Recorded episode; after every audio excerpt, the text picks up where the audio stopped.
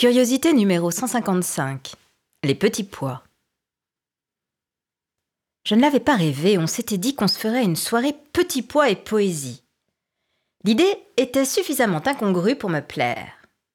J'en avais mis plein mon congélo et lui avais envoyé une invitation digne de la princesse Pissoum Sativum. Humour, décalage et surtout aucune pression. N'importe qui aurait souri et répondu. Mais pas lui. Pas des.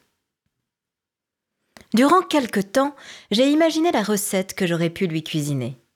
Coriandre, curry, coco, velouté ou bouillon. La recette a pris la flotte avant même d'exister. Je ne saurais jamais ce qui s'est passé, s'il était lacanophobe ou s'il n'aimait que les rayures, car on ne s'est pas revu. J'avais encore dû rater un truc. J'aurais pu l'attendre et compter les petits pois contenus dans la boîte de surgelé. J'aurais pu les enfiler, jongler avec, jouer aux billes, les faire rouler sur les rainures du parquet, calculer leurs poids et mesures au gramme près, faire un calcul de probabilité sur la taille moyenne de leur circonférence. J'aurais pu. Mais ça n'aurait été que perte de temps. Je le savais, on n'était pas coordonnés, pas dans le même rythme. Alors, j'ai posé trois petits pois en suspension et suis restée en rade comme une vieille cosse. Je ne lui en ai même pas voulu.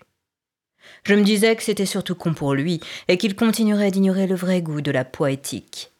Après plusieurs mois dans le bac verglacé, je les ai finalement sortis au printemps pour un pique-nique. Je n'avais plus de glaçons pour rafraîchir mon seau à champagne.